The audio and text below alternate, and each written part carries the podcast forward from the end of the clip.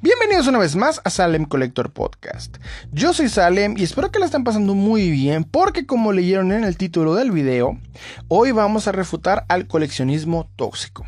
Así que antes de comenzar quiero pedirte que si no estás suscrito al canal de Salem Collector en YouTube, por favor suscríbete, danos like, eso nos ayudaría muchísimo.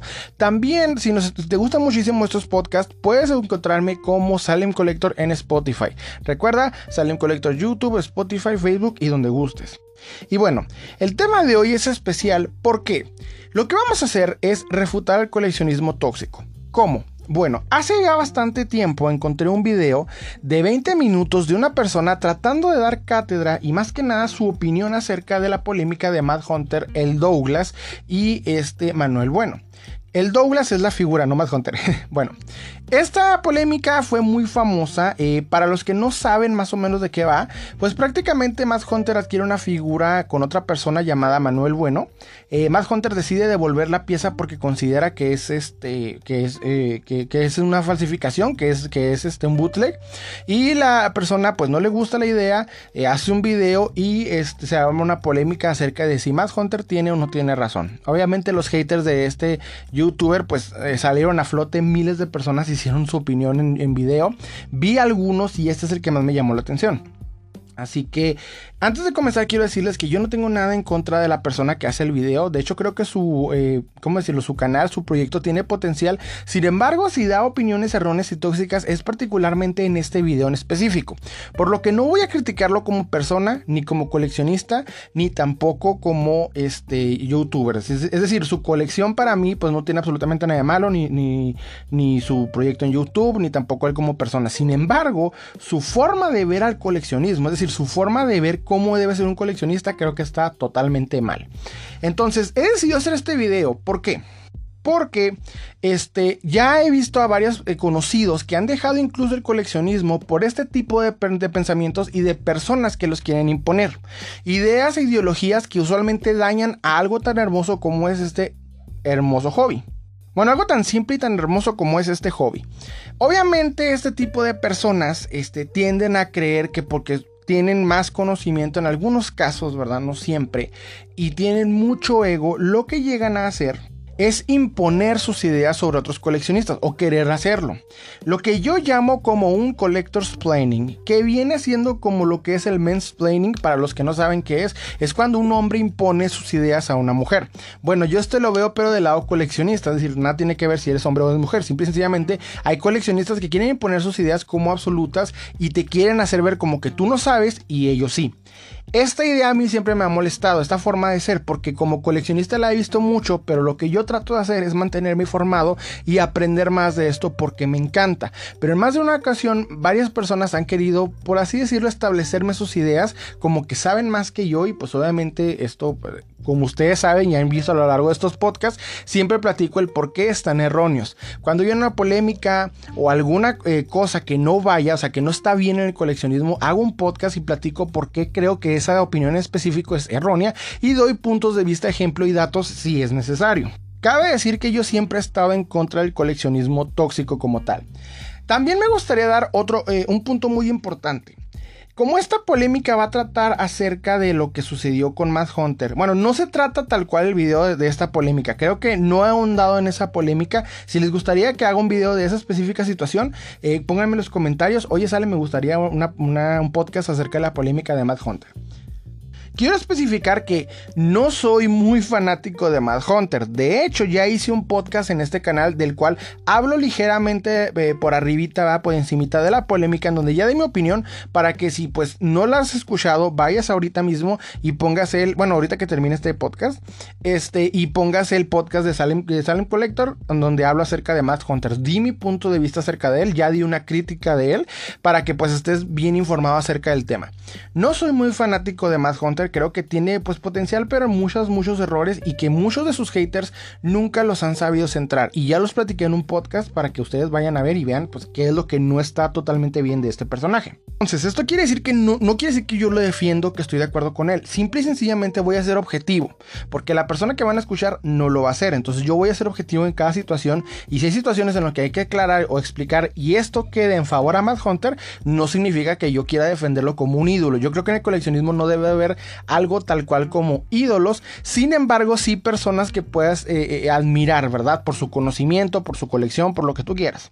Yo creo que tal cual así como que alguien que hay que defender en lo absoluto no, pero sí hay que admirar a las personas que pues tienen conocimiento, tienen colecciones y no tienen absolutamente nada de malo y ahorita lo van a ver. Por último, tras estos cinco minutos platicando, quiero decirles que este podcast va a durar más de la media hora. Es posible que lo haga en varias partes, es decir, no sé cuánto dure, si dos o tres partes, pero sí van a, durar varias, eh, varias, partes porque el video que vamos a ver dura, bueno, que vamos a escuchar dura 20 minutos. Entonces, en lo que yo pongo pausa y doy mi punto de vista o mis anotaciones, pues sí se va a extender más. Por lo que no se preocupen, llegando a la media hora, termino el podcast y empieza el segundo. Así que van a escucharlo pues en varias partes. Así que sin más preámbulo, vamos a comenzar. Bueno, el video inicia él haciendo una pequeña parodia de Mad Hunter, ¿verdad? Él tratando de agarrar una figura utilizando una lamparita y fingiendo que pues está buscando que sea falsa o verdadera, o sea, tratando de verificarla. Y obviamente en crítica, en, parodia a Mad Hunter, así que vamos a empezar a escucharlo. Aquí huele la figura. Mm, no lo sé, déjenme comprobar. A ver, ¿cómo se ve a trasluz? Mm. la luminiscencia no está muy clara. Déjenme le hablo a mi amigo imaginario japonés. Hola amigo. Sí, este, yo sé que te estoy hablando en español y eso es imposible porque pues, hay un 90% de probabilidad de que no hables español. Pero fíjate que estoy aquí con una figura de Van Presto, de Mihawk, que creo que es pirata. Este, no estoy seguro, eh, mi intuición de cientos de años de, eh, coleccionismo y de, creerme experto, pues me dice que sí, pues sí, que, es pirata. Eh, te mando fotos a tu teléfono imaginario y a ver qué me dices, ¿no? sí, pues fui como turista como unas dos semanas y aprendí japonés en poco tiempo. Me hice de súper amigos allá en Japón, porque los japoneses son súper confiados y, saben hablar español, saben hablar inglés inmediatamente y confían muchísimo en los coleccionistas que tienen pues de montón suscriptores, ¿no? Eh, sí, ahí, mándame.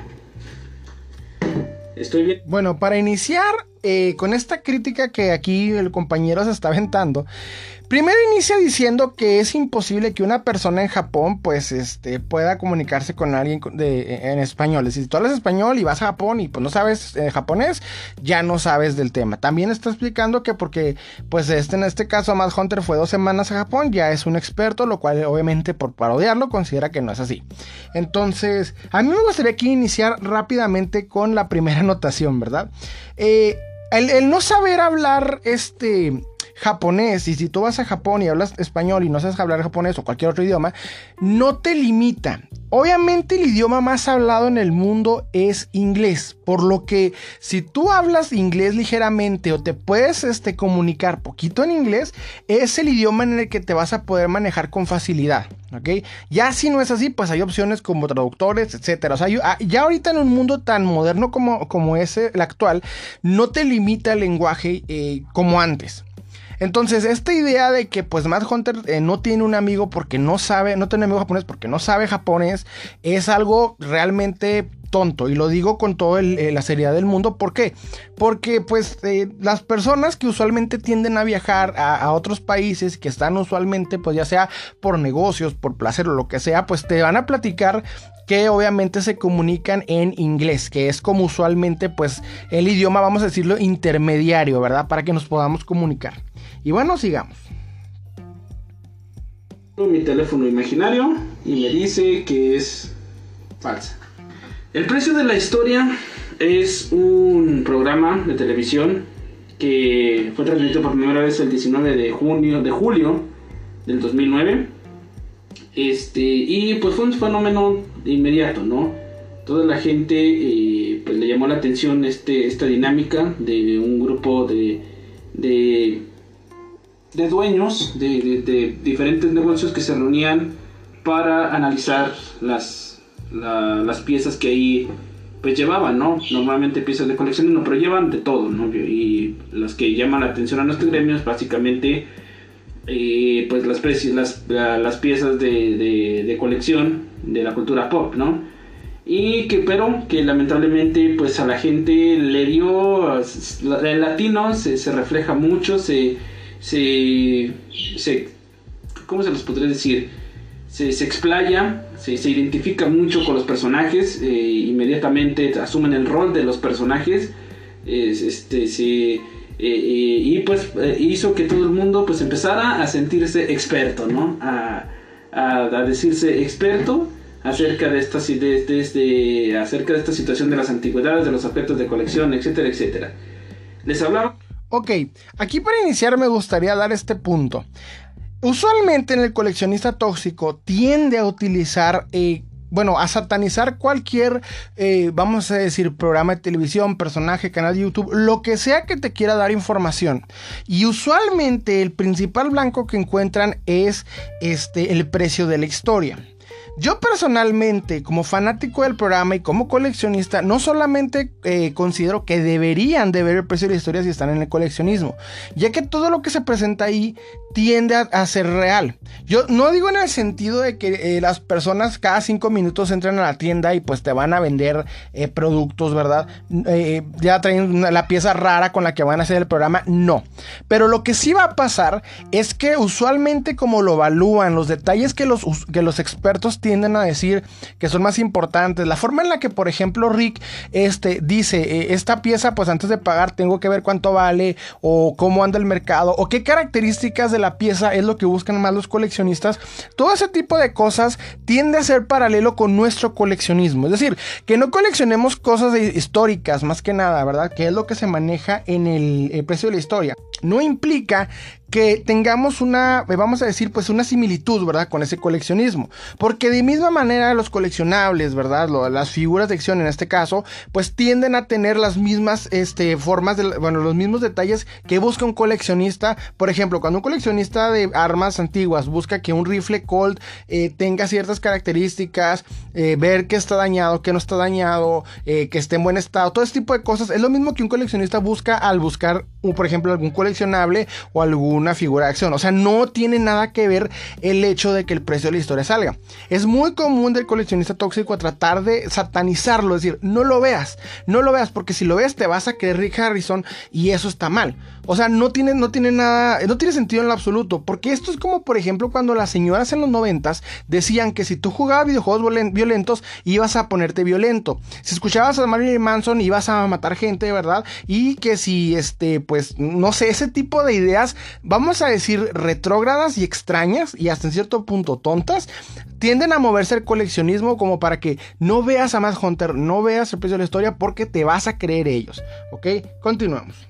Hace poco del elitismo en el, gremio de coleccionistas, de que el gremio de coleccionistas es muy elitista y esto surgió, eh, creo que tuvo un auge a partir de cierto tiempo hacia acá en el que un youtuber llamado Matt Hunter empezó a eh, ser popular.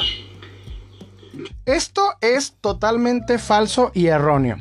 El coleccionismo no tiene absolutamente nada que ver con el elitismo. El elitismo es prácticamente enaltecer diferentes, eh, vamos a decir, eh, opiniones, puntos diferentes y al mismo tiempo en sentido político es eh, eh, excluir a todas las personas que no tienen, por ejemplo, un estándar, un estatus o algo en particular. Y a lo que se refiere aquí el compañero es de que él considera que si no tienes una colección grande o no pagas por artículos caros, obviamente, este, eh, pues no, no llamas la atención. Esta idea es totalmente errónea. En el coleccionismo nadie decide qué es mejor y qué no. El, coleccionismo es personal. Es lo que tú como coleccionista vas y pones en, en tu anaquel en tu, eh, vamos a decirle, en tu vitrina, en donde tú quieras. Cuando tú llegas y pagas por una pieza y la pones en tu vitrina, el único que puede juzgar esa colección eres tú, ¿verdad? El que se puede enorgullecer, el que le puede gustar es tú. No hay alguien que diga, no, tu colección no vale nada. Sí hay, obviamente, como ejemplo en este caso, ¿verdad? Como él, que pues él decide quién es el que, el que tiene razón, quién no, que si te crees mucho, pues ya estás mal. Eso sí hay un elitismo, pero por parte de este tipo de pensamientos, pero no tal cual como coleccionista.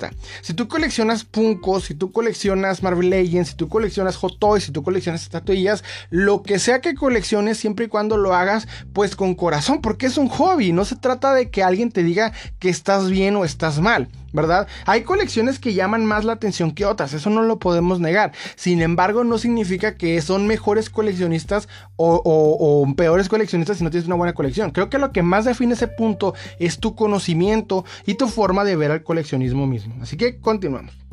Les voy a ser sincero, la última vez estuve checando ahí historial, eh, eh, busqué incluso en Analytics. Eh, la última vez que yo vi a un youtuber fue por ahí del 2011, la, última vez que, vi a un youtuber eh, como tal. Me di cuenta en, ese último video, fue Mima Al Capón, de hecho, el, último youtuber que vi. Me di cuenta que eh, pues este, esta serie de gente es gente muy popular que no tiene ni idea de lo que habla en frente de la gente. Eh, Aquí yo digo la verdad que es curioso porque lo que él se queja es de lo que creo que él está haciendo. Él se para enfrente de la cámara y está dando puras cosas erróneas desde el inicio del video hasta ahorita. Este, él por ejemplo trata de explicar que él no ve youtubers. ¿Por qué? ¿Por qué explica que no ve youtubers?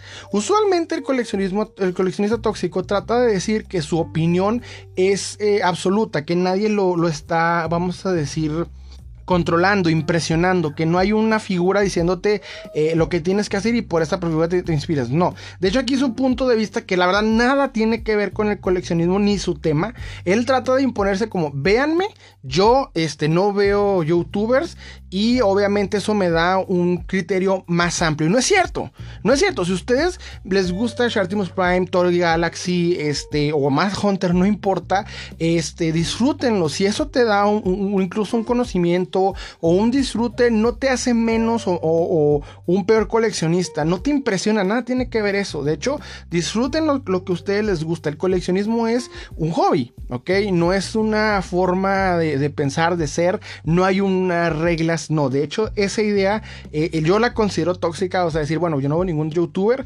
eh, obviamente soy mucho mejor. No, claro que no. O sea, ¿verdad? Es criterio propio si te gusta o no te gustan los youtubers, pero no te hace mejor persona cámara sobre todo, ¿no? Y que eh, pues se están transformando, se estaban transformando en líderes de opinión y, yo cuando me di cuenta de ciertas discrepancias, de ciertas cosas que no eran ciertas, que comentaba Al Capón, dije no, pues ahí lo dejo. Nunca más he vuelto a ver en youtuber. Estamos hablando de casi 8 años de la última vez que yo vi un youtuber. Eso es muy difícil de sobrellevar con una familia a la que sabes que a la que tiene por demás de sobra de, saber que tú eres un fanático de Japón, de los coleccionables eh, y de los videojuegos, ¿no? ¿Por qué? Sale un video de Luisito no sé qué yendo a Japón y es, va a ser, sabes que va a ser el tema, es, un suplicio para ti porque sabes que va a ser el tema de conversación en la mesa con tu familia, ¿no? Porque todos están esperando que, les digas algo, que, que, oye, es que tal youtuber fue a Japón, si es cierto que en Japón tal, tal, tal cosa, y dices tú, pues así es como se prolifera ahorita, últimamente la información, ¿no? A través de gente que se quiere hacer popular o que es muy popular, influencers o lo que sea, pero que se, vuelven expertos por estar dos, dos semanas en un, en un país eso es ridículo, o que se sienten expertos porque, no sé, van y compran cosas a otras partes del mundo y cuando sabes que no tienen la más mínima idea de lo de lo que hablan, ¿no? Aquí es curioso lo que él está opinando. Él le molesta, por ejemplo, que pues llega, se sienta en la mesa y en este caso, por ejemplo, imagino que a fecha grabada ese video, digamos que Luisito Comunica se fue a Japón y su familia lo atosigó, ¿verdad? Con esta pregunta sobre Japón. Él se molesta porque dice, pues que Luisito, que Luisito haya ido dos semanas a Japón no lo convierte experto en Japón. Y yo creo aquí por cómo lo explica, ¿verdad? Y como está diciendo, o sea, que vaya dos semanas a Japón no te hace este conocedor de Japón, pues él sí, porque él ha consumido su cultura, porque ha visto videos, porque disfruta desde siempre los, no sé, animes o figuras de, colección de, japonesas, que es lo que él está manejando. Entonces, esa es una percepción errónea. Y no solamente errónea, sino que no le entiendo. O sea, para opinión de esta persona, que tú hayas ido a Japón y hayas vivido eh, la experiencia, no te da, obviamente, eh, el criterio que él tiene, no te da la percepción que él tiene, que obviamente vivió a través de una pantalla. Es decir, si tú fuiste a Japón, pagaste boletos, viviste la experiencia, hablaste con japoneses, comiste su comida, compraste las figuras que tienes que comprar ahí, los coleccionables, etcétera, no tienes la percepción correcta porque él sí la tiene. Entonces aquí yo digo, ¿por qué? O sea, ¿por qué la necesidad de imponer que, que vayas dos semanas a Japón no te haces experto? No se trata de que alguien quiera creerse experto o no. No hay una... Yo creo que el criterio de ni de más Hunter ni de nadie ha sido el creerse un experto. ¿Verdad? Y si ese fuera el caso, ¿qué es lo que define un experto? Ah, yo preguntaría, ¿por qué? Porque entonces, si la persona habla del tema, lo entiende, lo ha vivido, etcétera, ¿qué lo hace un experto? Si lo, a criterio de esta persona, tener todo lo necesario no lo hace, entonces, ¿qué lo hace? Entonces, ¿no existen los expertos? ¿Es prácticamente una ilusión de nuestra imaginación o cómo? Realmente lo que trata de hacer es imponer, ¿verdad? Que él sabe más. ¿Por qué? Porque está más, no sé, metido en el tema o es lo que él piensa. Pero creo que, obviamente, si no vives la experiencia, ¿verdad? Si no vas, si no vas al lugar y, no, lo, no lo vives, no es lo mismo. Es como, por ejemplo, que te supieras todos los datos del mar, cómo se ve el mar, cómo, eh, dónde se ubica, todo este rollo por medio de internet, por medio de imágenes, de leer incluso acerca del mar. Pero si no vas al mar, pues obviamente no vas a tener esa experiencia. No es lo mismo haber leído que haberlo vivido, obviamente. O sea, hay un, hay un, este, una, ¿cómo decirlo? Una diferencia abismal, ¿ok? Continuemos. Otra vez, es el efecto precio de la historia. Todo el mundo se cree Rick Harrison, todo el mundo se cree experto en, en, cosas pues, que no tienen ni la más mínima idea. Todo basado en opiniones de terceros, ¿no? No sabiendo eh, de primera mano lo que pasa. Fíjense bien lo que yo les voy a decir. Yo tengo 26 años haciendo cuentas, coleccionando. No me animo yo a darme, a ponerme el adjetivo de experto. No soy un experto. Ok, aquí es curioso porque él está diciendo que el ver opiniones de terceros está mal, ¿verdad? Está mal. Tú no debes de ver, por ejemplo, opiniones de Rick Harrison o de más juntas de nadie. Aquí tienes que tener tu propia opinión. Pero él está marcando que su opinión o su criterio es prácticamente la que sí debes escuchar o la que tiene razón porque él pues vio videos, obviamente vio y leyó acerca de animes, es prácticamente viendo la percepción desde otro punto de vista, como él está diciendo que no está mal. O al momento de que se siente y ve un anime o aprende de Japón o ve la cultura o por ejemplo dice, bueno, en Japón se vive así, los japoneses son así, no lo fue porque él no ha ido a Japón, de hecho aquí lo explica él, no ha ido pero sabe, ¿no? Entonces al momento de no saberlo, ¿verdad? Al momento de, de consumirlo por parte de, experiencia de un tercero, pues obviamente está diciéndote que lo que, si lo, que si lo hace está bien, pero que si tú lo haces está mal. Lo cual no tiene absolutamente nada de malo. ¿Ok? Nada, nada, nada de malo. Impone él que tiene 26 años, ¿verdad? En el coleccionismo. Y es una idea que yo, que a mí siempre me ha molestado de muchos coleccionistas. Que empiezan a contar desde el momento en que eran niños. Yo personalmente opino que un coleccionista no inicia de niños, ¿ok? Ser niño, ¿verdad? Y comprar tazos, comprar las cartitas. Yo, por ejemplo, coleccionaba este, cartas de Yu-Gi-Oh! Coleccionaba este, tazos, coleccionaba todos los, los promocionales de Spider-Man, ¿verdad? De Raimi. No me hizo coleccionista. Yo me hice coleccionista coleccionista hasta el 2013, que tenía como 18 años, 19 años. Hasta ese punto yo me hice coleccionista porque empecé a pagar mis coleccionables, empecé a ver el mercado, a conocer un mercado coleccionista, empecé a ver por qué las piezas eran más cotizadas que otras, cuáles eran mejores que otras, etc. O sea, yo creo que a un niño no le importa ese tipo de cosas, es una diversión, es un juego, ¿verdad? Por definición es colección, pero tal cual un coleccionista entregado a esto no lo es.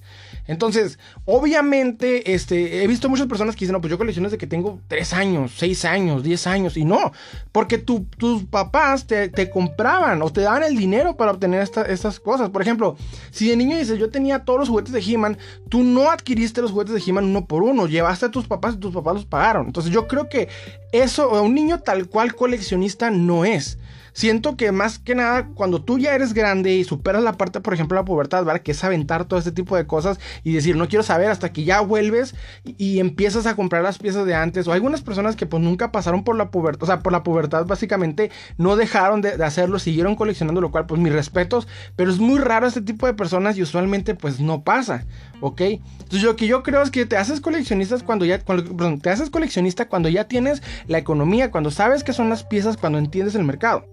Continuemos. Sí. a pesar de llevar 26 años coleccionando, ¿sí?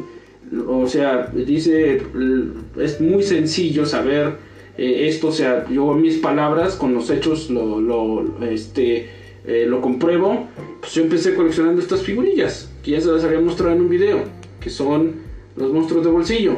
Se empezaron a, comercializar en el 1994. Yo tenía 5 eh, años en ese momento, ¿no? Voy a cumplir 26 años en, coleccionando, ¿no? Empecé un poquito antes con algunas Pepsi con los tazos o lo que sea, inconscientemente, o sea, de nuevo, no es como que yo un día de niño, eh, este, me desperté y dije, voy a ser Matt Hunter o voy a ser coleccionista, no, es algo que nace orgánicamente, ahorita ya las cosas no son orgánicas, ya casi todo es artificial, la gente se vuelve coleccionista por seguir los videos estúpidos de un youtuber, ¿no? Esta no es la finalidad de este canal, simplemente es compartir mi afición, no me interesa en lo más mínimo la, la, la, popularidad ni nada de eso, eso es para jóvenes pubertos, para, son inseguridades de, infantiles muy tontas, no me interesa en lo más mínimo eso, ¿sí? Entonces, de nuevo, tengo 26 años coleccionando, no soy un experto, a pesar de los 26 años. Lo que sí les puedo, les aseguro. Ok, aquí lo que dice él, ¿verdad? Me llamó mucho la atención. Porque él incita que si no te nace orgánicamente coleccionar, desde la nada dices, ay, estoy coleccionando, no eres un coleccionista digno. ¿O cómo? Porque eso no tiene nada que ver. He visto muchas personas que se han inspirado, ya sea por, por este, youtubers, por más que nada americanos, me ha tocado ver el caso, ¿verdad? Por la moda que han visto en, Facebook, en YouTube, en todo este rollo. Y no tiene absolutamente nada de malo iniciar a coleccionar por la razón que quieran. Si te empieza, a gustar este hobby, pues bienvenido. Va a haber gastos extremos, innecesarios. Vas a estar viendo cómo completarte las piezas, dónde poder encontrarlas, vas a estar compitiendo. Pero no tiene absolutamente nada, nada, de malo por las razones que quieras iniciar, ¿ok? Nada, nada, nada de malo. O sea, colecciona por la razón que tú desees. Porque es un hobby, ¿ok? Se trata de un pasatiempo, de que algo para entretenerte. No se trata de que hay una versión orgánica o inorgánica. Eso no tiene nada que ver. ¿Ok? De hecho, el término está brutalmente mal. No significa ser inorgánico o orgánico. No, es, algo que, pues, simple y sencillamente por la razón que quieras. El hobby inicia por la razón que tú desees. Y eso no tiene nada de malo. No hay una versión buena o una versión mala. Continuamos. Es que eh, tengo los ojos muy bien entrenados. O sea, yo instantáneamente, así de rápido, sé cuando una figura es falsa. No, no necesito andar poniendo palamparitas translúcidas, empezando, pues eso es algo estúpido. Luego la gente no entiende que estas cosas, la finalidad eran para jugar, eran juguetes. Ok, aquí ya empezamos en un terreno muy, muy extraño. Aquí el sujeto dice, que él, este, por 26 años, pues no es un experto, hay 26 años coleccionando, no es un experto, pero adquirió una habilidad especial, una habilidad que ningún otro coleccionista posee, que es el hecho de ver con solo dos segundos, saber si la pieza es original o es bootleg. Y eso es totalmente imposible, a menos que tenga el superpoder de la, de supervisión, es decir, a menos que él tenga el poder de la macrovisión y, ver de manera microscópica, no tiene sentido lo que él está diciendo. Mucho menos por lo que estoy viendo, lo que son sus coleccionables. ¿Ok? El caso de Matt Hunter y Manuel Bueno, el Douglas, que es un enemigo de Massinger Z, es una figura, ni siquiera sé si ochentera, creo que es setentera. Es algo que se llama Subofi, que es plástico inflado. ¿Ok? Solamente se vendió en Japón y es pues muy rara. Eso fue lo que hizo más interesante esa polémica, que se trataba de una figura que era pues eh, realmente extraña. Entonces sacar o, eh, certificar el, si la figura es original o es falsa, pues obviamente no estaba para nada eh, fácil de hacer. Eso iba a tomar tiempo, iba a tomar expertos que hayan tenido, que tengan la figura certificada en las manos, porque pues obviamente saber si esa figura es, original, una falsificación o bootleg en este caso, pues requiere más de solo ver la, con solo ver la figura. En el caso de los coleccionables de esta persona, pues son figuras este, de, japonesas modernas, ¿verdad? Estas figuras las puedes notar con solo verlas y hasta eso, pues digo, aunque tengas una macrovisión, es muy difícil, porque son tonalidades, son detalles, detalles, la textura, con la que puedes notar si la figura es eh, original o una réplica, ¿verdad? hay detallitos que puedes notar con compararlas. O sea, un, este, naranja más tenue, eh, los ojos más este, detallados, no sé. O sea, ese tipo de cosas se puede notar. Pero una figura ochentera, o sea, cuando tú agarras una figura eh, de, ochentera para abajo, una figura vintage, obviamente diferenciar estas cosas tiende a ser más difícil de lo que parece. ¿Ok?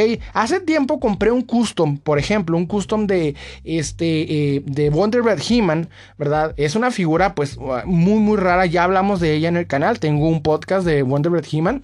Esa figura se cotiza en el mercado bastante alto, es una figura bastante cara. ¿Por qué? Porque fue una figura que se vendió en un especial de, de tres, de, de enviar, comprabas una pieza y enviabas a correo y te mandaban este, una, una figura especial. Y esta figura especial, pues obviamente era un, He-Man este, con el cabello café. Y era un Bill He-Man simplemente eh, con un color diferente. Era lo único interesante de esa figura, con una chita y una espada.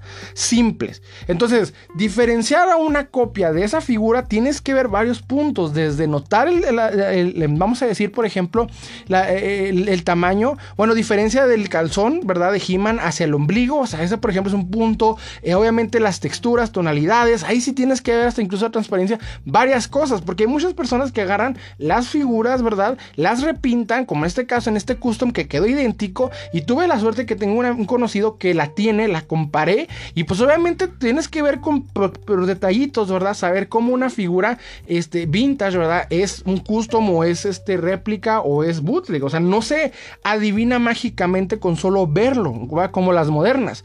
Hay detalles muy, muy simples porque las figuras antiguas eran más toscas, más simples y con la tecnología de hoy pues son mucho más fáciles de hacer.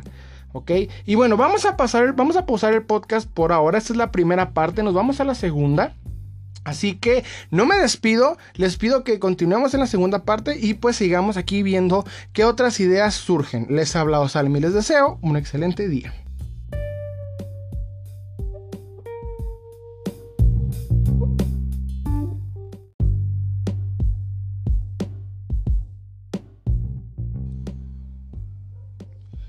Bienvenidos una vez más a Salem Collector. Como saben, esta es la segunda parte, ¿verdad?, de refutando el coleccionismo tóxico. Lo que estamos haciendo es que estamos reproduciendo el audio de un video en el cual un coleccionista da una cátedra totalmente errónea, llena de obviamente contradicciones, este, opciones erróneas y más que nada tóxicas en el coleccionismo.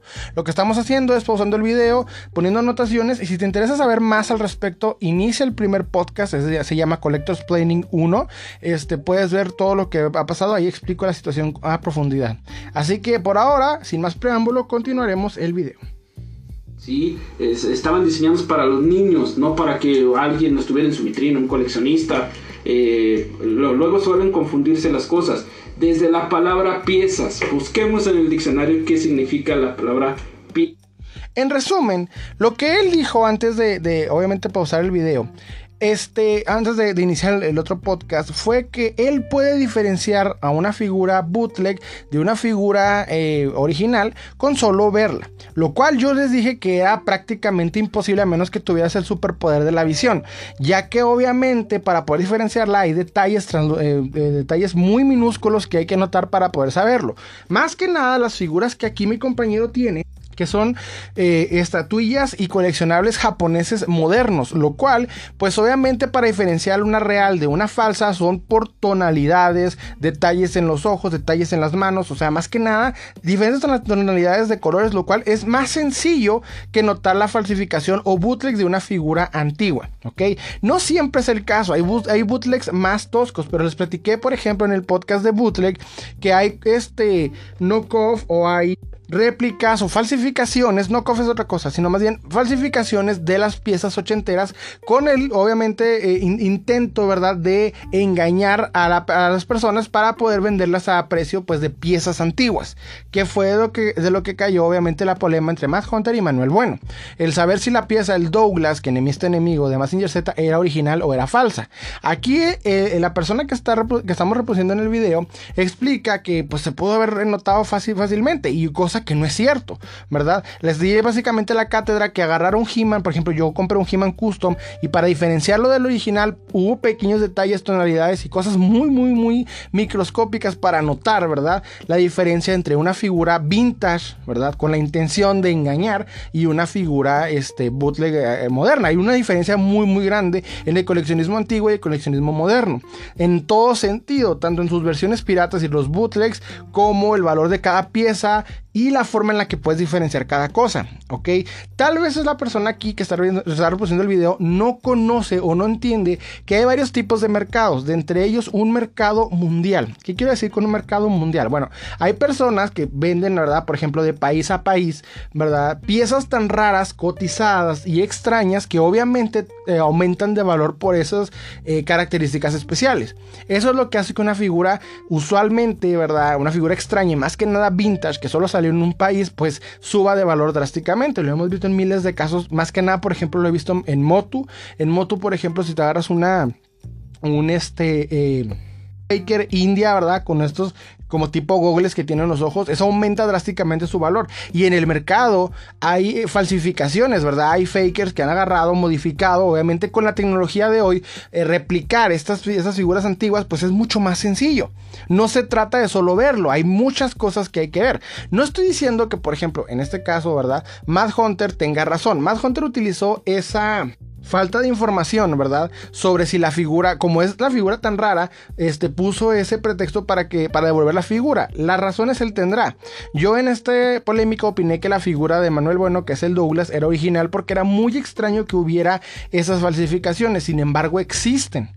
Tienden a ser, eh, tienden a aparecer, ¿verdad? Y más que nada en piezas tan raras, cotizadas y extrañas. Porque aquí el punto es engañar al coleccionista y obviamente que pague pues el precio de algo original que no lo es. Aquí más Hunter utilizó como pretexto decir que pesó la figura, vio detalles, vio tonalidades y esto, esta persona en el video dice que no, que eso no es cierto, que es imposible, que son tonterías, cosa que no es verdad.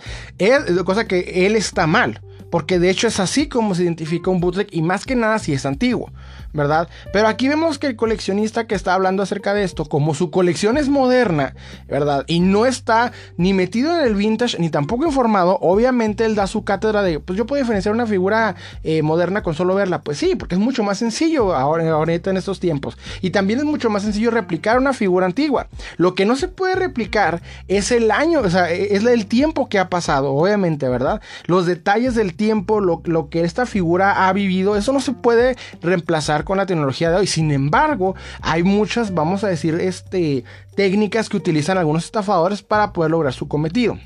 Ahora, aquí la persona empieza a utilizar un término que quiero que escuchen con cuidado. Más bien en, Google, ¿no? Es bastante sencillo. Google pieza y les va a salir la definición en el diccionario. Eh, diferentes definiciones tiene dos definiciones principales, tiene muchas, muchas subdefiniciones, pero dice nombre femenino. Eh, cada una de las partes que constituyen una cosa, de los elementos que se compone un conjunto o una colección. Eh, cubierta de 80 piezas, un traje de 3 piezas, ¿no? O sea, son partes de... Eh, y dice elemento en forma que forma parte de un mecanismo, mecánica o artefacto. Faltan unas, el ejemplo es, faltan unas piezas de recambio, se rompió una pieza del motor, ¿sí? Desde nombrarles piezas ya es algo presuntuoso, no son piezas, son coleccionables. Pero esta, esta palabrita que estaba viendo el, el video que ahorita les voy a comentar, la dijeron al menos 100 veces, no son piezas, son coleccionables, son figuras, ¿sí? son artículos si quieren, pero no son piezas, ¿ok? Es muy común en el coleccionista tóxico querer censurar las palabras porque te van a dar la idea de ser pretencioso cuando no es así. La palabra piezas es una palabra muy bien utilizada para las figuras coleccionables, para los coleccionables en su totalidad. Esta pieza, por ejemplo, el valor de esta pieza, cuánto puede dar esta pieza, cuál pieza te interesó. No tiene absolutamente nada de malo utilizar este tipo de palabras. Es como, por ejemplo, esa mítica eh, crítica hacia la palabra cacería, ¿verdad? O cazador de figuras de acción, cazador de juguetes. Ellos, por el hecho de que Mad Hunter, como Hunter, utiliza esta palabra Hunter, cazador, pues está mal. El, la jerga coleccionista no tiene absolutamente nada de malo. No hay una palabra correcta o incorrecta. ¿Ok? Si tú quieres usar la palabra piezas, es una palabra más, vamos a decir, más correcta para definir lo que son. Piezas, parte de una colección. Correcta la palabra piezas, ¿ok? La palabra cacería también, la palabra, la que gusten utilizar por lo que gusten, no tiene absolutamente nada de malo. Es esta búsqueda de querer censurar lo que ellos idealizan como pretensión y no tiene absolutamente nada de malo. No te hace más pretencioso decir la palabra, oye, voy de cacería, porque hay muchas personas que dicen, no, no digas cacerías, es ir de chácharas, pero a mí no me gusta esa palabra. Lo que yo hago no es ir de, no es ir a comprar objetos X nomás para meterlos a mi casa, no, yo estoy buscando piezas específicas para coleccionarlas o para venderlas o para lo que sea necesario. Voy de cacería y es un término que viene de Estados Unidos. De hecho, hay un programa llamado Toy Hunter que es de donde vamos a decir, nace o se hace más famosa la idea de llamarse a sí mismos eh, eh, eh, cazadores, ¿verdad? En Estados Unidos hay personas que van a diferentes lugares de, ventas de segunda mano o ya sea este, flea markets, que son prácticamente los tianguis, etcétera, y se les llama a las personas que van y buscan este tipo de coleccionables para venta o para colección como hunters. Y no tiene absolutamente nada de malo que aquí más hunter en México haya querido utilizar esa palabra para definir a sus fanáticos y definir a su, a su público no significa que es una palabra que venga de él, no, de hecho está obviamente mal. Ir de cacería, soy un cazador de figuras de acción de juguetes, no tiene nada de malo. Disfruten el coleccionismo como lo quieran llamar. Esta persona lo que trata de hacer junto con, o sea, ese tipo de opiniones son utilizadas por todos los coleccionistas tóxicos porque tratan de imponer sus ideas sobre las personas. No utilices, no esta palabra, si no coleccionas por estas razones estás mal, si utilizas este tipo de, de, si ves a este tipo de personas estás mal. No tiene nada de malo. Eso es lo que tratamos de hablar en este podcast. Continuemos. Eh, lo que pasó fue lo siguiente. Eh, Matt Hunter es, un youtuber que supuestamente es coleccionista, no sé qué, eh, y que tuvo gran popularidad últimamente, sobre todo por el asunto de que se, hacía notar porque compraba muchas cosas y pues de series populares como Dragon Ball, Los Caballeros del Zodíaco, etcétera, ¿no? Esa percepción de los haters es la que usualmente está mal. Ser hater de Matt Hunter cualquiera lo puede hacer por las razones que ellos quieran decirlo. No tengo nada en contra de eso. Es decir, eso es lo que las personas están expuestas al momento de tener cierta fama, ¿verdad? A un grupo, a un séquito de personas en contra tuya y más que nada con la privacidad del internet, pues las personas sienten que puede decirle cualquier cosa. Pero aquí la persona que trae este odio hacia este youtuber, él dice, se hizo famoso porque compró cosas, lo cual es erróneo. Matt Hunter, como no estoy defendiendo aquí al personaje, pero quiero aclarar la situación. Se hizo famoso por mostrar su colección. Simple y sencillamente por eso, sus primeros videos y los que más lo sacaron a la fama fue mostrando su colección. A través del tiempo ha variado su canal en diferentes tipos y, cosas. Más que nada, por ejemplo, lo que se refiere aquí, aquí la persona, que es que eh, él en varios videos, por ejemplo, compró colecciones, ya sea una colección noventera de Dragon Ball, una colección antigua de este, eh, Caballeros de Zodiaco, etc.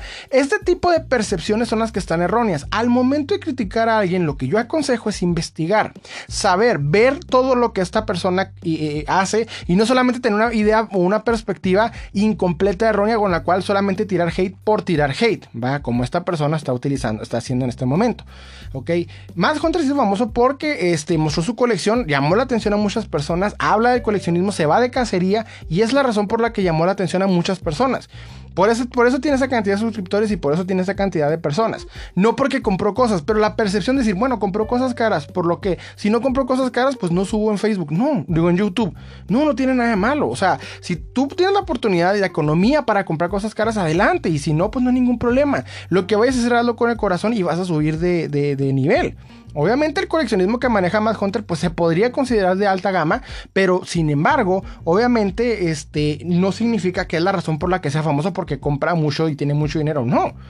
¿Verdad? Porque hay personas que tienen muchos este, suscriptores y no hacen ese tipo de cosas. Un ejemplo es uno de mis youtubers favoritos que es Chartimus Prime. ¿Ok? Tiene una colección amplia eh, y vasta sobre sobre este Marvel Legends. Los Marvel Legends, como sabemos, rondan un precio de 450 a 500 pesos. No es real, relativamente caro como una figura de 8 mil, 9 mil pesos, etc. ¿Ok? Y tiene bastantes y considerables suscriptores tanto en México como en Estados Unidos. Ni se diga a otros youtubers, o sea, no se trata de que si, él compra caro, por eso es famoso. Aquí también explica que es disque coleccionista. O sea, trata como decir, no, pues él no es coleccionista, nomás se hace como que, o sea, no tiene nada de malo. Hay que aceptar lo que son.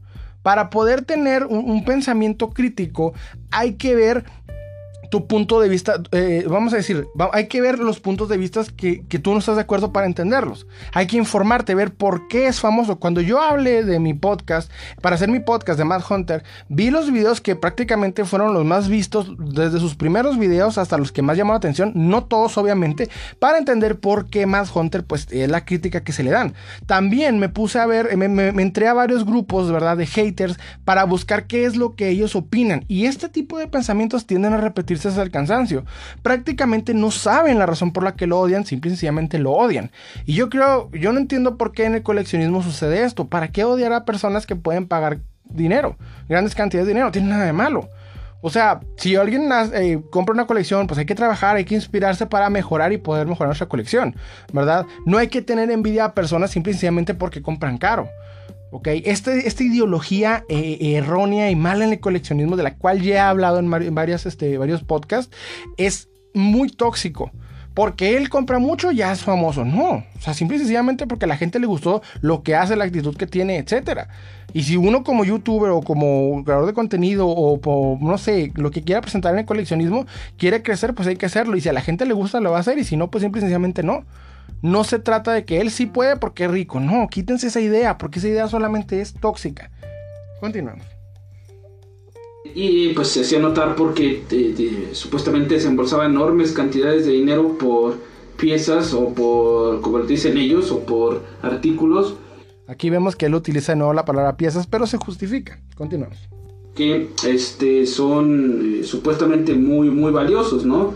Y les digo supuestamente porque pues, estamos hablando de mercados diferentes. Ah, regresando un poco al precio de la historia. El precio de la historia gira en torno a una familia que tiene una casa de empeño en Las Vegas, que tratan con personas de Estados Unidos principalmente, con en dólares, con la economía americana, ¿sí? Es, y la, últimamente ya la gran mayoría son ficticios, si están preparados.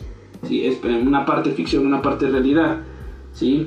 En Estados Unidos, otra vez, es en precio en dólares, otra vez, la gente que va ahí son normalmente norteamericanos, la economía que se maneja ahí es la norteamericana, ¿sí? Los expertos que van ahí son realmente gente que les pagan por autenticar cosas o que tienen muchísima experiencia, ¿sí? No de que de un día para otro decidieron ser coleccionistas y no, toda su vida coleccionando, tiene una reputación importante en Estados Unidos, ¿ok?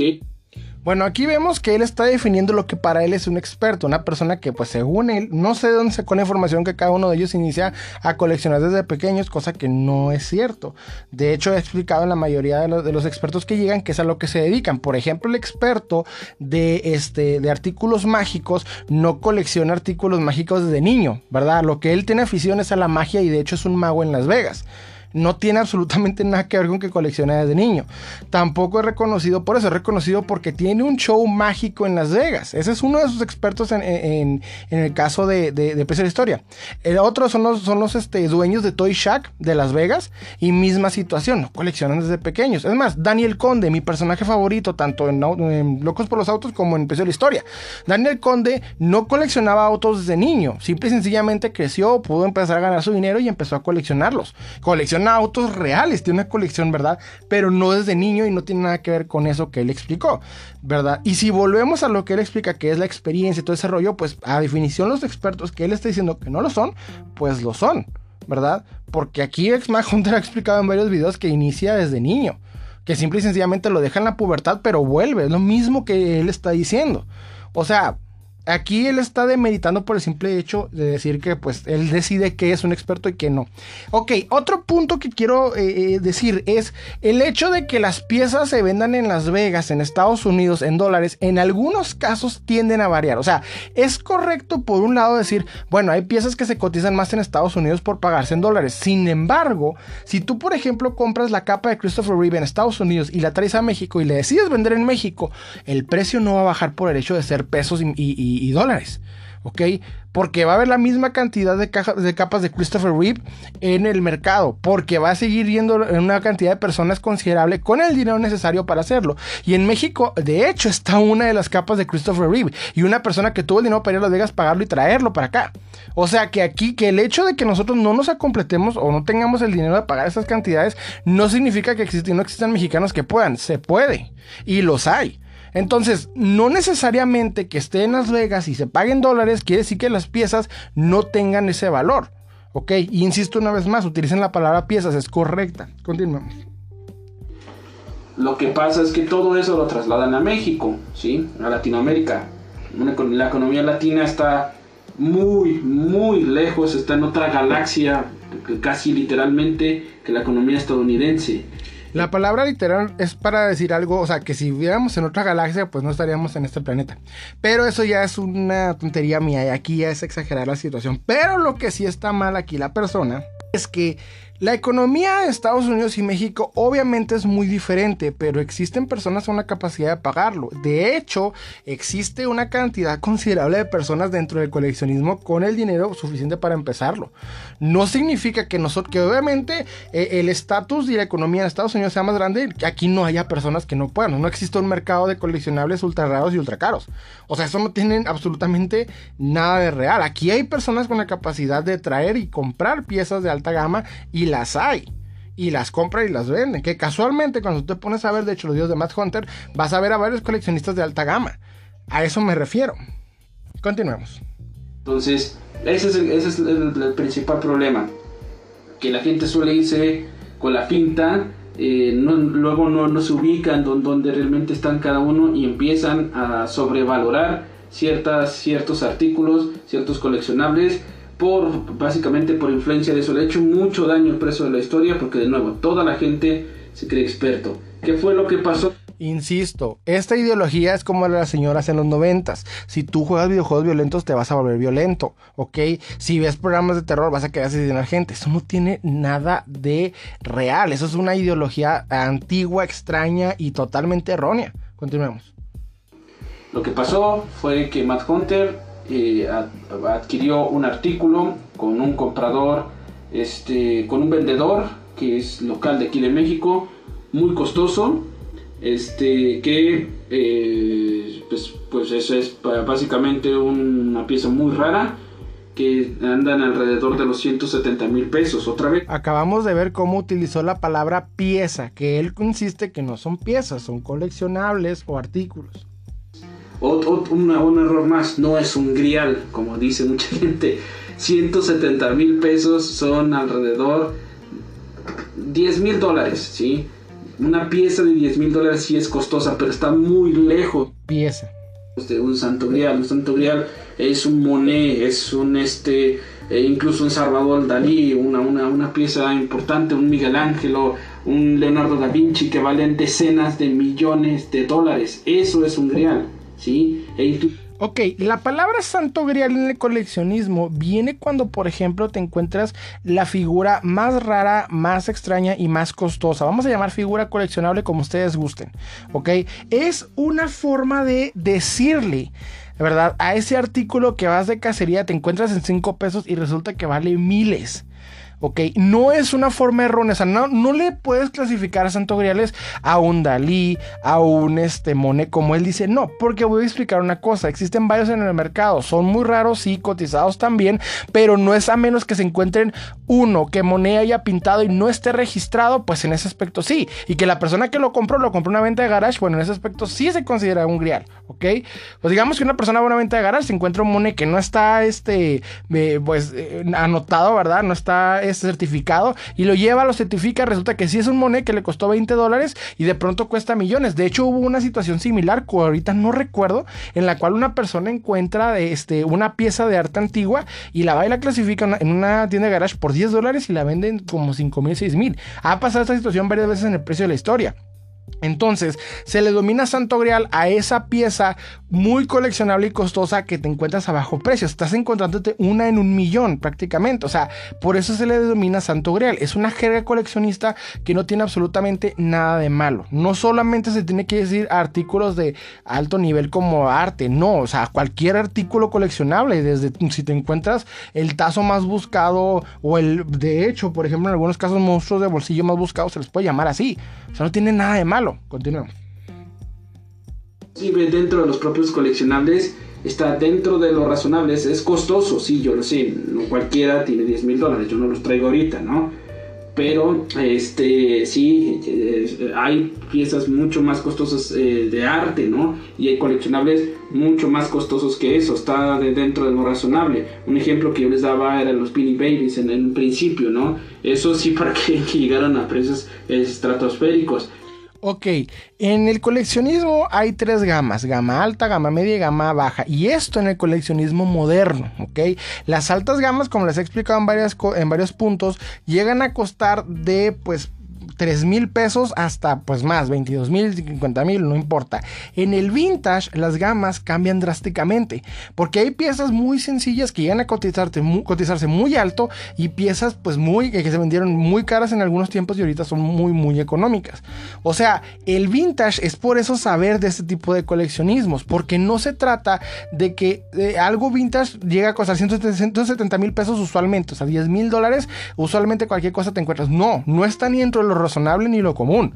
Eso es lo que hace cuando, cuando encuentras una, una figura realmente rara, cara y cotizada, como en este caso, que no puedes venderla en cualquier lugar. De hecho, no lo puedes anunciar en Facebook como si nada. Esta pieza tiene que ir directamente a un coleccionista con el capital para poder comprarla. Venderla en un mercado en el cual se pueda comprar, ¿verdad? Nuevamente en Facebook, donde cuando pones una pieza ya de 5 mil pesos, te empiezan a utilizar la palabra mágica carayola, que es de hecho la que aquí mi compañero va a utilizar dentro de poco, para referirse a lo que dijo Matt Hunter cuando olió esta, esta figura, cuando vio el olor de esta figura, dijo, olía como a carayola. Entonces esa, esa eh, tóxica forma de pensar es la que pues quiero refutar principalmente. Continuemos. Cientos de miles de dólares y ni siquiera eran considerados griales, ¿no? Eh, estas palabras que les digo otra vez, eh, pues suelen devaluarse mucho por estupideces que alega un youtuber, ¿no? Lo que pasó fue, eh, dice Matt Hunter que este tipo desde un principio le dio mala espina, que porque cuando la sacó, la olió y que olía muy raro, ¿no? Eso, eso qué, o sea, es, algo muy, muy tonto, ¿no? Que, que huele raro. Luego, si supieras algo de Japón, es que los japoneses son, eh, bueno, ahorita ya lo están mitigando, pero sí siguen siendo muy fumadores. Casi todas las cosas que, que, que compras de Japón usadas es muy común que huelan mucho a cigarro, ¿sí? Y el cigarro sí es un olor desagradable, pero dice, es que olía a crayola. ¿no? Y dices tú, bueno, ¿qué, qué, pasa, no? Y ya dice que estuvieron platicando y que bueno, aquí hay una dicotomía de, la persona, aquí hay algo que no está notando. La pieza que Matt Hunter compró no la trajo de Japón, de hecho Manuel Bueno la compró en eBay y puso la imagen acerca de que pues la pieza la adquirió en eBay en Estados Unidos.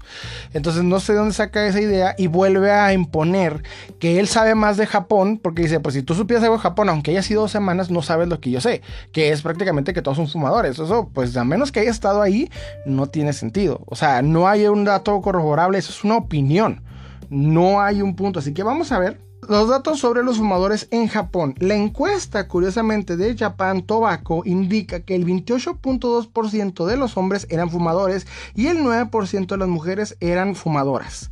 Ok, entonces no hay una cantidad de que muy grande de Japón que ya lo están mitigando, no tiene nada que ver una cosa con otra y tampoco la pieza, de hecho, fue vendida, fue traída de Japón, eso la trajo directamente de eBay. Continuemos que cobraron un precio y que no sé qué, que no traía en ese momento todo el dinero, que quedaron en, en dárselo en pagos y que ya llegó a su casa, que la puso en su estante y que dijo, este, algo anda mal con esta pieza. Este, me, dio mala espina que la textura y que les decía algo tan estúpido, la reflexión del plástico y que le hablé a un amigo japonés que conocí en, una de las últimas idas que tuve y que no sé qué. Y me dijo, hermano, ten cuidado porque eso es una réplica muy bien hecha en Hong Kong. Ya, yo inmediatamente supe que es todo eso eran puras tonterías. en principio. Ok, de hecho no sé por qué él supo que eran puras tonterías, porque de hecho sí existen, ¿verdad? Sí existen las falsificaciones, pero obviamente pues aquí Matt Hunter fue su punto de vista. Eh, curiosamente, aquí quiero poner una acotación que puse en el, en el podcast de Matt Hunter y fue decir que yo le pude mandar un mensaje a Manuel Bueno tras esta polémica, porque curiosamente había pasado ya un año y Manuel Bueno seguía insistiendo en que la pieza era eh, original, ¿verdad? Justamente cuando se cumplió un año, él siguió insistiendo. Entonces vi que quiso crear otra vez polémica en varios grupos junto con el señor Kenjiro. Y aquí yo le mandé mensaje a Manuel Bueno, le comenté, ¿verdad? Le puse en un comentario y le dije, oye, carnal, yo creo personalmente que tu figura es real. Sin embargo, hasta que la llevas a certificar a una compañía, o sea, hasta que una compañía te dé su signo de certificación, no tienes la manera de ganar. ¿Por qué? Porque aunque no te guste, más Hunter tiene más credibilidad que tú y el señor Kenjiro por su cantidad de personas, de suscriptores y de, la fama que él tiene. ¿Ok?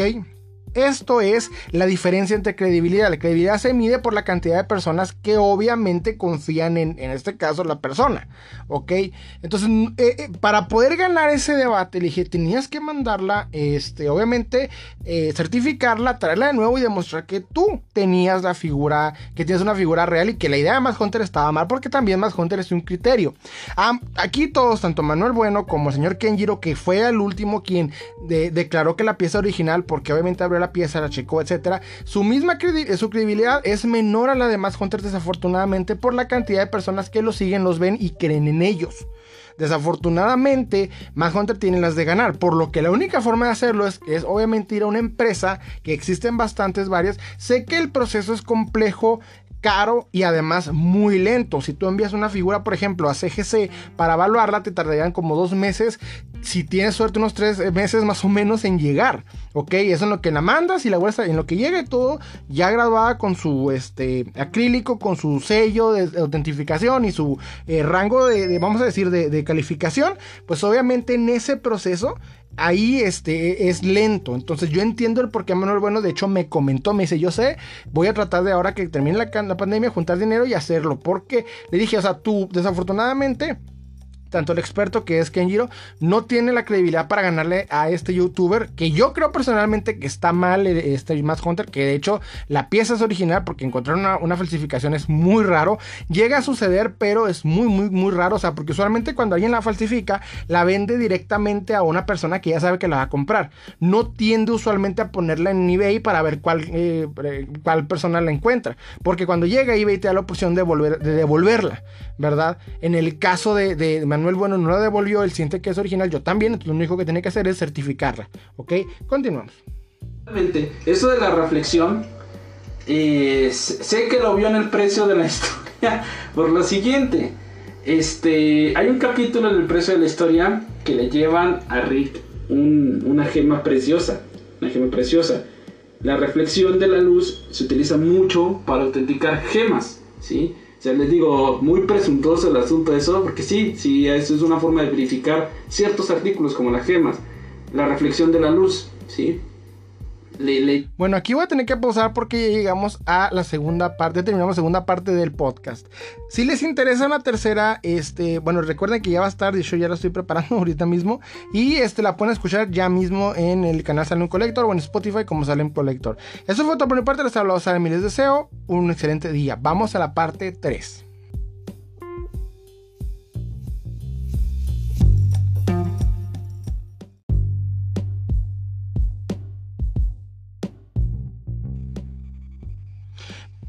Una vez más a Salem Collector Podcast. Esta es la tercera parte, ¿verdad? De refutando el coleccionismo tóxico. Ok, eh, ya hemos reproducido gran parte del video. Yo creo que ahora sí vamos a terminarlo nos quedamos en la parte en la que la persona está refutando la idea, o no intenta, ¿verdad? Dar su cátedra de que Matt Hunter está mal porque es imposible verificar una figura por detalle, tamaños, etcétera. Ya explicamos esta situación en el podcast anterior para que lo avienten. Está muy bueno en la segunda parte y la primera también. Veanlas hasta ahorita donde vamos, hasta la tercera y espero la última. Así que sin más preámbulo, continuamos. Llevan ese artículo para que vea la reflexión de la luz. Eso es muy tonto. ¿Por qué? Porque una gema en su, en su, en su propia naturaleza es constante toda su, su, que su contextura, su, su complexión. Un artículo de plástico no es constante, si el plástico es muy irregular porque se hizo artificialmente. Si yo agarro una figura y le paso una luz, es eh, que, es muy estúpido, no pasa nada si yo le paso una luz, pero que, que logre atravesarlo, incluso obviamente la reflexión no va a ser la misma en ambas figuras porque fueron hechas eh, de manera artificial, porque el plástico no es consistente, es inconsistente, es algo muy idiota eso. Pero que pues él dijo y que ya después se amparó en un amigo japonés, que no sé qué, eh, o que muy pesado japonés, pues bueno, este, eh, ni PewDiePie, ¿no? O sea, ni PewDiePie hace amigos tan pesados como él, ¿no? Bueno, aquí vemos que él obviamente da su idea de por qué pues el reflectar con una lamparita eh, coleccionable pues no se puede porque hay diferentes tipos de plástico y no entendí bien su argumento. Pero la verdad yo creo que aquí mi compañero no sabe cómo es una figura vintage mucho menos una subofi y mucho menos cómo está hecho. Creo que debería informarse más, ¿verdad? Para poder dar esa cátedra. Porque obviamente cuando más Hunter hace esto es para verificar, ¿verdad? Más que nada que la, eh, obviamente el desgaste del tiempo y la, hechura de la pieza de este tipo de materiales, este, obviamente pues eh, concuerden. ¿Por qué? Porque Mad Hunter ya ha comprado más de una pieza de ese tipo. Entonces no es la primera pieza que compró. Yo no sé dónde está sacando aquí la idea de que no. Pues aquí este Matt Hunter eh, nunca compró una pieza, fue la primera vez y se hizo menso. No, o sea, si hay una razón por la que devolvió la pieza. Tal vez incluso haya creído que es pirata y simplemente le dio miedo y la devolvió. No lo sé, no lo sabemos, solo Matt Hunter sabe. Sin embargo, este, creo que mi compañero no entiende ese punto, ¿verdad? Que si ya hay alguien que ya compraste varias piezas de la misma, obviamente pues empiezas a saber cómo deben de ser, qué características deben de tener y ese tipo de cosas pues las llegas a entender. O sea, si es una excusa o no, no lo sabemos. La única persona que lo puede, que lo puede saber es Matt Hunter, ¿verdad? Continuemos. Eh, y pues sin saber un gramo de japonés, pues es un, eh, es, un logro extraordinario, ¿no? Y que, pues sí, hermano, ¿sabes qué? Pues es pirata y que no sé qué. Y... Insisto, ¿por qué la idea de que si tú no sabes japonés, no te puedes comunicar con los japoneses. Yo sé que poner un anime y ponerlo que solamente está en japonés y te lo traducen, pues es, es idealizar que no hablan otro idioma, pero de hecho, pues inglés.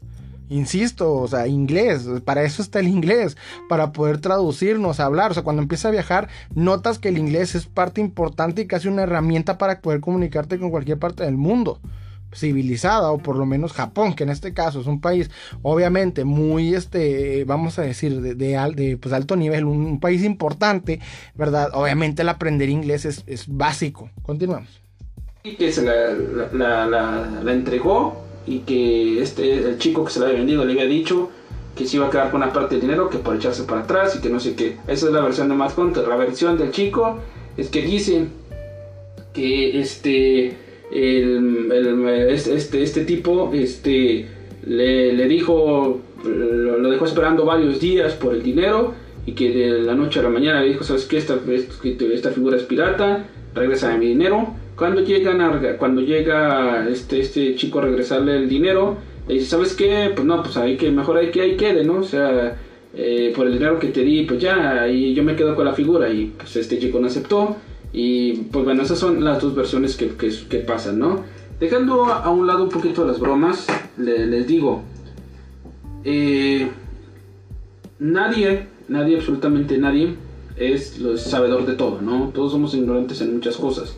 Lo que no se vale es que eh, intentes este, aprovecharte de tu popularidad para, eh, por supuesto, a, hacer uso de esa misma para hacer fechorías, ¿no? En este caso, tratar de quedarte con un coleccionable que no era, que no era tuyo, ¿no? Y después tratar de difamar con tonterías, con a pantalla tontos, como, como es, todas estas frases rimbombantes, ¿no? Con, o con todos estos métodos rimbombantes. De, de, que la reflexión y que este y que el peso que, te, que, que lo pesa en una báscula y que no sé qué eh, pues puras, puras el, el, olor no o sea dices ¿qué, onda eh, con, con, este cuate, ¿no? ¿De dónde saca tantas tonterías? Y ese tipo de opiniones es la que uno da, ¿ok? Esto se llama, a esto le podríamos llamar el efecto de Dunning-Kruger, que ahorita vamos a decir al momento de hacer, obviamente, pues la conclusión de, este, de estos podcasts. ¿Qué les parece? Es que se me hace muy intenso como él deprecia la idea, ¿verdad? De tener este, este tipo de eh, eh, conocimientos para poder definir sobre las piezas son reales o son falsas. Yo recomendaría a la persona checar su colección porque si piensa que este tipo de cosas no funcionan o no son reales, posiblemente tenga varias estas falsificaciones dentro de su colección. ¿Por qué? Porque obviamente este tipo de situaciones te ayudan para verificar a mejor nivel. El creer que tú sabes más, que ya lo sabes todo y que es muy sencillo, creo que eso más bien demerita. Ahorita vamos a hablar de eso, pero continuamos.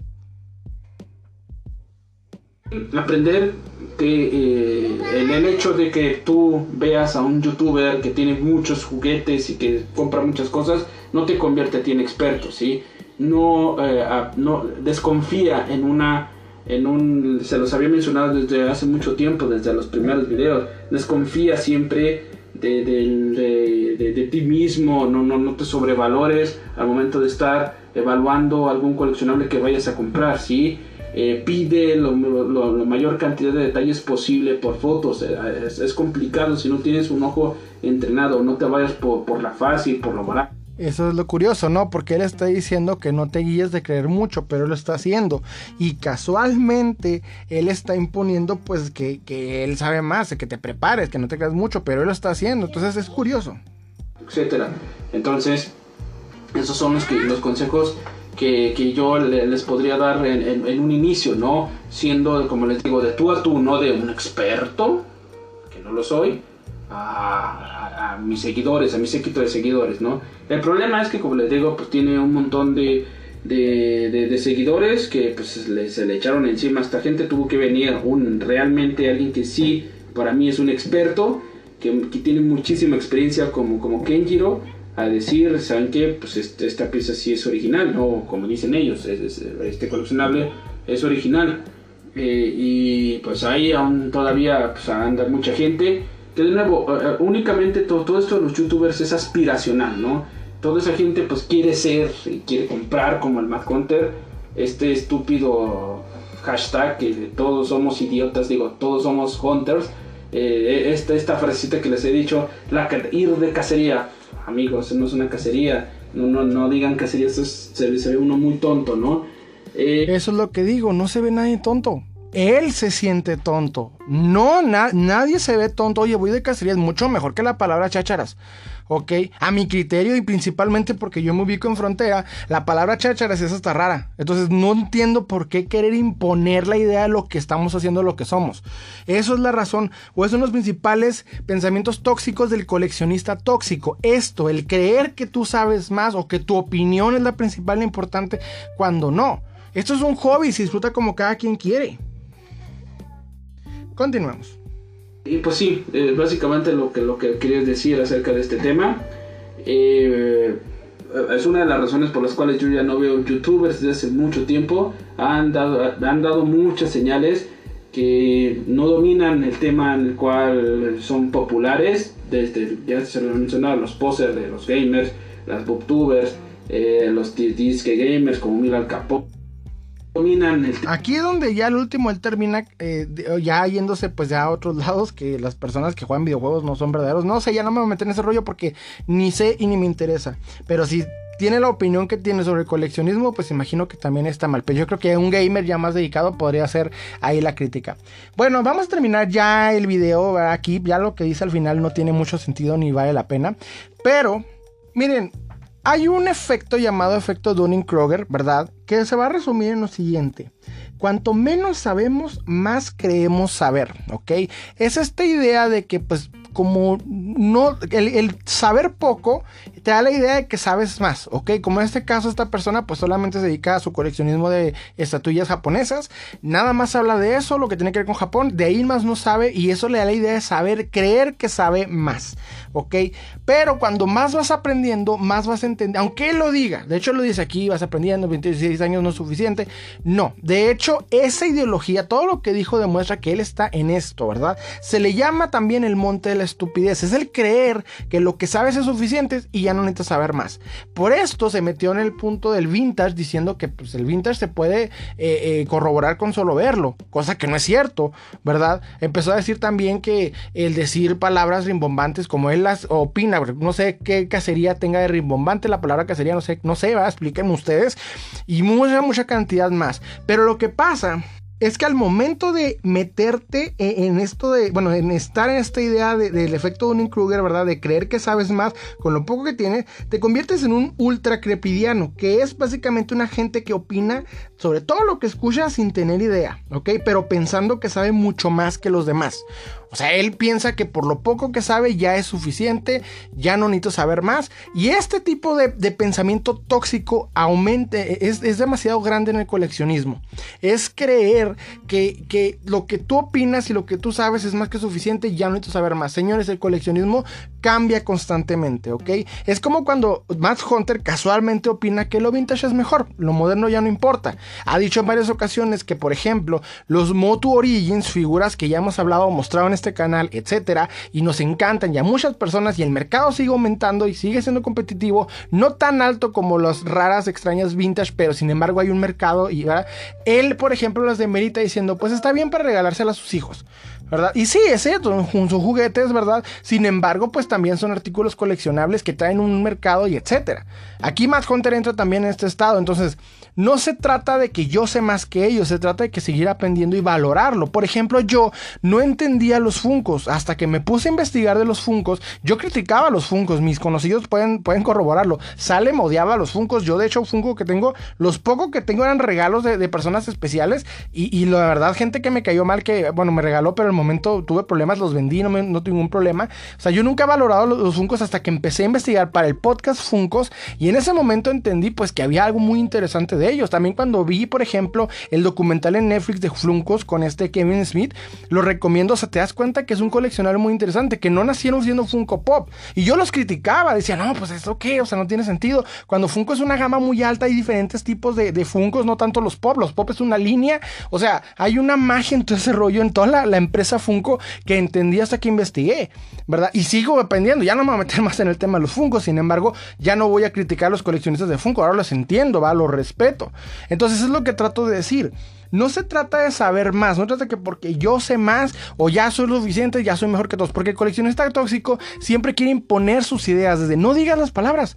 No, no, no, está mal. ¿Por qué te quieres creer importante o pretencioso? No te creas Rick Harrison, no veas, no veas el precio de la historia. Ahí te dicen puras mentiras. O sea, el precio de la historia es un programa de televisión en donde los artículos ya los tienen, meten aquí la parte de la actuación que ah, la mayoría de las veces, otras veces no lo son, pero pues es prácticamente llegan a una pieza eh, y quedan ahí en, el rollo y pues para mostrarlo, ¿verdad? Y no nada más hay que basarnos en el hecho de que son pues en las piezas coleccionables. Si por ejemplo tú te encuentras alguna pieza que se haya vendido en el precio de la historia, ¿verdad? Ya sea coleccionable de, cultura pop, coleccionismo, figura de acción, ¿verdad? Que es lo que hablamos en este canal. Y viste en cuánto la vendieron, señor, tienes, eh, señor, amigo, amiga, tienes dinero tienes dinero en la mano, no tanto puede exactamente valer lo que eso, porque obviamente el mercado se movía muy diferente, el precio de la historia tiene ya varios años en, emisión y obviamente el mercado ha cambiado, hay figuras que se han cotizado más, hay figuras que se, han cotizado menos, ok, todo va cambiando y va fluctuando constantemente, entonces no significa que porque salió el precio de la historia eh, no es real, porque te vas a creer mucho, no, esa es una ideología de los noventas, ay no, eh, si tú escuchas a Marilyn Manson vas a ser satánico, si tú ves, eh, escuchas rock vas a ser, o sea, no, ¿Ok? Y no quítense esas ideas. Y aquí los coleccionistas tóxicos es lo que siempre quieren, imponer sus ideas, callarte y decir yo sé más que tú. ¿Por qué? Pues porque yo lo vi desde hace mucho tiempo. Y tampoco tiene nada que ver. Miren, les voy a decir esto. He visto personas, bueno, conozco personas que llevan años coleccionando y todavía es hora que no entienden conceptos básicos como la reventa. Llevan años coleccionando, tienen, eh, han participado en el coleccionismo, han tenido grandes piezas, etcétera, y todavía no quieren adaptarse a los nuevos tiempos, al hecho de que llegó las redes sociales, conectó a los coleccionistas y cambió el mercado de figuras de acción. Y todavía no lo quieren aceptar. Todavía quieren al He-Man en 100 pesos. O sea, e-, ese tipo de pensamiento, de ahí nace el coleccionista tóxico. ¿Ok? Es que ¿por qué He-Man aumenta a, tanto dinero? No vale eso. Pero ya cambió el mercado. Hay mucha gente que se ha entrado en esto. Y no gracias al precio de la historia. Y no gracias a Matt Hunter. A las redes sociales, al internet. ¿Ok? Hace poco un amigo le pasó algo muy interesante. Empezó a vender lo que fue la Black Widow en caja con su moto, esta versión de Marvel Legends Deluxe, que si no han visto ahí vean, eh, vean imagen, está muy padre. Y pues él la tenía, yo creo que la consiguió económica o la consiguió el precio y dijo, bueno, quiero otra cosa o no quiero esta, vamos a venderla en 400 pesos. Su usualmente el precio anda como en 800, 900, en algunos casos 1000, ¿ok? Entonces él empieza a vender y alguien lo contacta y le ofrece un peg warmer, como ustedes saben, peg warmer, que significa calienta rendijas, es estas figuras que nadie quiere, ¿verdad? Que vendían en 70 pesos porque ya nadie las quiere. Y también Legends. Entonces él envía, que es en este caso, la Mystic Knight, ¿verdad? Esta Peg Warmer, que es esta eh, eh, mujer afroamericana que aparece en Defenders con el brazo biónico. Esta figura en México, la verdad, tiene muy, pues, básicamente no sirve ni para custom. O sea, se batalla mucho. La pieza anda rondando de 50 o 60 pesos y encaja pues ya los 60, 70 pesos, que es lo que estaba rematando la Warmer ya hace tiempo. Porque de hecho se quedó, todavía la pusieron en 70 pesos y todavía se quedó. Entonces una persona lo contacta y le dice, oye, tengo esta pieza, o sea, la, la Mystic Knight, por tu este, Black Widow de deluxe con moto. Y eh, mira, le manda la foto de Mercado Libre. Y en Mercado Libre alguien la está vendiendo en 500 pesos. Sabrá Dios por qué, ¿va? Pues sus razones tendrán. Hay muchas personas que venden cosas raras, cosas raras a precios raros en el Mercado Libre. Entonces mi conocido le dice, oye amigo, pues si nos vamos por precios de Mercado Libre, le manda una imagen del costo de la deluxe este, Black Widow en 1600 pesos que estaban pidiendo en Mercado Libre. Y le dice, pues si nos vamos a precios de Mercado Libre, tú me vas a quedar debiendo a mí mil pesos más. O sea, la persona que le mandó esta foto a mi amigo, ¿de dónde sacó la idea? No creo que haya visto más contra el precio de la historia. No, ¿saben dónde la agarró? De las redes sociales, porque ahí es donde está la información. Ah, pues son bonitos, saben muchos, sí. Ahí es donde sí se puede criticar a las personas que te quieren vender cosas que no son. Yo lo entiendo, eso sí lo podemos criticar, pero la, forma en la que cada quien colecciona, aprende y sabe, no tiene nada que ver. Ok, si tú quieres irle cacería, ver a más Hunter, ver lo que sea, ver esta historia, no importa. Hazlo porque te gusta. Estas personas siempre quieren dar como su cátedra y decir yo sé más. Y no es cierto. ¿Ok? Aquí yo aplico mucho la de René Descartes que yo solo sé que no sé nada. Perdón, Sócrates. Sócrates fue el que dijo yo solo sé que no sé nada. ¿Ok? Pero citando al de Matrix, bendita ignorancia. O sea, no hay que creer que porque lo poco que sabes ya es suficiente. Antes de hablar un tema, pararte en la cámara, hay que investigarlo, hay que saberlo. No se trata solamente de sacar lo primero que te viene al pecho y odiar a Matt Hunter porque es un simple youtuber que tiene muchos seguidores no te gusta, no lo veas. Ahí, por ejemplo, a mí no me agrada, y lo he dicho en varias ocasiones, no me agrada la botella de Candor, sin embargo, no me ven viéndolo, ¿ok? Ni siquiera quiero hacer una crítica de él porque simple y sencillamente me aburre. Lo poco que he criticado fue la vez que criticó los bootlegs de una manera también tonta, sin aprender, simplemente con lo que él sabe y lo que ha visto de sus coleccionables, es lo único que es. Y creo que si esta persona viera la botella de Candor, sí tendría más de qué quejarse, ¿verdad? Porque en comparación a más Hunter, mínimo Hunter te vende la idea de buena vibra y la fregada, y no es cierto. O sea, hay peores cosas que ver que de hecho eso. Entonces, a lo que quiero llegar, ¿ok? Es el coleccionista tóxico siempre quiere imponer sus ideas. Siempre. ¿ok? Satanizar ciertas cosas, guiar a las personas a lo que crean, porque creen que el mercado lo van a poder dominar, ¿ok? Esto pasa, por ejemplo, mucho con una página llamada este, Pound Stars, que casualmente pues, se nota que es fanático de, de, precio de la historia. Pound Stars México, que también tiende a tener estas opiniones tóxicas, erróneas, eh, y, así para querer imponer a las personas para que no paguen mucho y los revendedores, o, vamos, a, vamos a decir, el mercado no suba el precio. Pero desafortunadamente, pues si quieres obtener piezas más económicas, hay que obviamente buscar eh, las mejores opciones, etcétera. Yo sé que hay muchas personas que entran en esto buscando pues ganar dinero nada más. Yo lo he criticado en varios podcasts y es verdad, ¿verdad? Yo sí voy a criticar a las personas que entran al mercado queriendo pues empantallar a las personas, utilizar esos espejismos, pero que un youtuber quiera platicar lo que es su colección no tiene absolutamente nada de malo. Los tontos son los, los revendedores, los que te quieren hacer creer que las piezas van a ser caras cuando no lo van a hacer. ¿Ok? Y tal vez muchos utilicen, en, bueno, en el centro de la República, porque aquí en, el norte del país no pasa, ¿verdad? Que, te quieran utilizar el argumento de Mad Hunter, porque aquí Mad Hunter muy pocas personas la conocen. Yo de hecho tuve, lo conocí de hecho por una polémica ya muy antigua, antes de la de, la de este, el Douglas. Entonces, ya ese, el, el, tema del Douglas ya no lo quiero hablar. Lo habla mucha gente. Digo, si ustedes quieren un podcast de eso, con gusto se los hago. Pero personalmente ya me cansé de ese tema porque honestamente la situación era muy fácil de, de, terminarla. La llevas y la mandas a alguien, este, a una empresa y ya. Simple y sencillamente. No sé por qué los coleccionistas de tanto eh, conocimiento no se les ocurrió algo tan sencillo como eso. Lo que estoy diciendo no es una idea única, especial, es simple y sencillamente pues lo que es la resolución correcta. Punto. Más Hunter, una persona con peso, me dice que es falsa, pues yo voy, eh, la mando a, verificar, a autentificar a una empresa que me dé su sello de autentificación y no me gane aquí nadie. O sea, era simple. Entonces, lo que quiero decir es esto. Los coleccionistas tóxicos lo primero que hacen es odiar a más Hunter. Es lo primerito que hace un coleccionista tóxico, odiar a más Hunter. Sin razones, sin motivos, sin opciones. Simple y sencillamente porque no les agrada Mad Hunter y ya, no más. Después de eso, lo primero que hacen es quererte, eh, eh, eh, vamos a decir, verte de tonto, que tú no sabes, que tú sabes menos, que lo que ellos saben es mejor, ¿ok? Primero, es lo primero, lo segundo que hacen. No, ¿sabes qué? Yo sé más, yo llevo mucho en esto, tú no sabes nada, yo no sabes, yo estaba aquí desde que tú estás en pañales. Usualmente, señores, yo, yo de hecho soy una persona que admiro y respeto a los coleccionistas iluminados, que son los coleccionistas que yo defino como los que iniciaron antes de todo el boom del 2015, y, o sea, antes de la conexión de las redes sociales y el boom del superhéroe y todo este rollo, yo lo respeto mucho, pero la mayoría de los coleccionistas tóxicos tienen a tener esta edad. La persona aquí, por ejemplo, tiene entre unos 28 30, un aproximadamente lo del video, y dice que pues empezó desde hace 25 años, así que imagino que empezó como desde los 5, 8, no sé, una cosa por el estilo. Entonces, e, él ya dice que ya sea coleccionista y no se trata, o sea, no hay un punto especial en el que tú dices, ya soy coleccionista desde niño. No, o sea, para mí un coleccionista es cuando ya sabe esto y lo disfruta punto por punto. Puedes haberlo disfrutado de niño, puedes haber tenido colección, llenar el álbum, álbum de estampitas de Panini, llenar la montaña de monstruos de bolsillo o como yo juntar todos los tazos por medio de ganar a tus amigos, pero eso no te hace un coleccionista. ¿ok? Yo haber jugado Yu-Gi-Oh! De, niño no me hace ahorita un jugador eh, eh, en, la actualidad. No me sé las reglas, no sé cómo funcionan. No he visto los animes después del... Yo más ni siquiera vi el final del primer anime. Entonces no se trae, pues yo siempre he ido de niño. No, simple y sencillamente, este, yo creo que cuando ya desarrollas una madurez, una eh, capacidad de poderte comprar tus cosas, ya siendo adulto, más que nada, empezando eso de los, de los 15 para arriba, ya puedes ser coleccionista. Todavía para mí, un adolescente, un preadolescente puede ser coleccionista, pero un niño, no. O sea, eso para mí se me hace muy tonto porque yo también podría dar ese argumento. Yo también de niño tenía mis juguetes y los coleccionaba. Coleccioné tazos, coleccioné cartas de Yu-Gi-Oh!, coleccioné infinidad de cosas. Y no los álbumes de, álbumes de Panini, los de llené, por ejemplo, el de El Hombre Araña 3, llené todos los, los, de esos de Godzilla 98. O sea, no se trata de que yo era coleccionista desde entonces. Yo creo que me hice coleccionista hasta el 2013, que verdad, que ya terminé mi época de buscar, eh, no sé, otras cosas siendo adolescente, los tendrías que pensar un adolescente.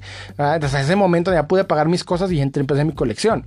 Entonces, para mí es eso. Pero a mí lo que me molesta este tipo de coleccionistas porque he conocido varias personas que han dejado el coleccionismo por escuchar a este tipo de personas. Porque este tipo de personas te quieren apantallar. Y sucede mucho. De hecho, mi hermano como fanático y este jugador de, Yu-Gi-Oh! le ha tocado ver también una cantidad de veces, N cantidad de veces personas que llegan a, lugares donde se juntan, por ejemplo, en este caso, eh, los jugadores de Yu-Gi-Oh! aquí en mi ciudad, y hay unas personas que quieren imponerte más, o sea, queriendo excluirte porque tú no sabes o porque estás iniciando, te quieren humillar, te quieren estafar, o sea, es lo mismo con estas personas, esa forma de coleccionista. Entonces, yo personalmente, este podcast es para esas personas que han escuchado este tipo de, opiniones y de cierta manera los han agüitado, ¿ok? Porque sí hay, si hay afuera, y es tu caso, no es cierto, no les hagas caso. esas son opiniones tontas, ni saben lo que están hablando, ¿verdad? Porque yo mínimo cuando tomar un podcast trato de leer, aprender, eh, investigar. No solamente me, sale mi ronco pecho, lo, damos datos aquí para decir las cosas como son, ¿ok? Lo hago porque me gusta, ¿ok? Llevo, llevo vendiendo desde que empecé a coleccionar, que fue en 2013 hasta ahorita, he aprendido mucho, he vendido mucho, he coleccionado mucho. Ustedes ven mi colección eh, en mi canal, han visto, los que me conocen saben desde hace cuánto he empezado esto, he hecho eventos, he hecho todo porque me gusta y todavía no, obviamente no me voy a considerar un experto, eso es demasiado. Pero mínimo sí me esmero para poder enseñar a la gente que no escuchen a este tipo de personas que quieren demeritar el trabajo de otras personas. No estoy diciendo que quieran demeritar el trabajo de Mad Hunter, digo, ya es tan eh, conocido que honestamente no creo que alguien pueda. Ya he tenido muchas polémicas y mi crítica a Mad Hunter siempre ha sido la misma, su forma tan tóxica de ver el coleccionismo moderno que es al que yo me dedico. Pero de ahí en más, yo no tengo forma de criticarlo. O sea, si él quiere devolver la pieza, ya. El problema en el caso de Manuel Bueno y de Matt Hunter fue la forma en la que hacen los negocios. O sea, uno se confió por el hecho de que era famoso. De hecho, Manuel Bueno lo dice. Yo me confió porque pensé que era famoso. Y eso te pasa cuando investigas. No solamente he visto los dos videos y te aventaste y grabar a ver qué decías. Pero lo curioso de este, de este coleccionista que está dando su video es que tanto él eh, tiene una percepción muy vaga del coleccionismo y todo lo que dijo era como no te creas pretencioso, no ves el precio de la historia. ¿Por qué es curioso que hayan metido el precio de la historia, verdad? Con Mad Hunter, porque él opina que, y es algo que muchos coleccionistas tóxicos opinan, ¿verdad? Que si alguien te enseña una cátedra está mal, pero en un, créanme, si, si hay personas que ponen en, Mercado Libre, en YouTube, eh, en donde sea, ponen precios, eh, bueno, más que nada en Mercado Libre, ponen precios exagerados a las piezas. Vi hace poco una tortuga ninja NECA en un millón de pesos.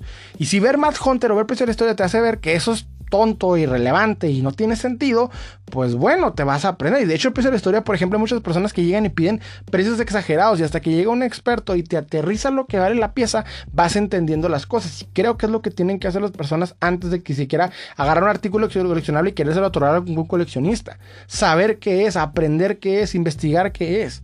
¿Ok? Eso es lo que yo, yo recomiendo. No se trata solamente de que, no, no veas más contra, no, no veas nada de eso, no, no te creas interesante, no, este, yo sé mejor porque yo vivo 26 años y desarrollé la habilidad mágica de ver eh, cuál es bootleg y cuál es pirata, porque es muy sencillo de verlo, no es cierto. Ni aunque lleves, o sea, a menos que lleves 26 años, pero todos los días evaluando bootlegs, diferenciando de pirata a bootleg, mínimo te entendería, pero no llevas haciendo eso 26 años. eso se me hace una total falacia y hasta ahora sí, pues eso es una falta de, de, de sentido común, el, ponerse como un experto, pero no de manera, o sea, no lo dice, pero, ay, no, yo sé más que ellos porque pues yo puedo diferenciar. No es cierto. No es cierto, se nota en su colección, en lo que tenía, o sea, él para él, la colección de, de, de, estatuillas japonesas, ¿verdad? Tenía, este, eh, con eso puedes aprender que es un subofi japonés, que es una figura ojalata con solo verlo. Ah, ya puedo diferenciar ese tipo de cosas con solo verlas. No tiene, ¿no es cierto? Nada tienen que ver eso con un Motu, nada tienen que ver eso con un, incluso, no sé, G.I. Joe antiguo, nada. Nada, son figuras japonesas modernas, ¿verdad?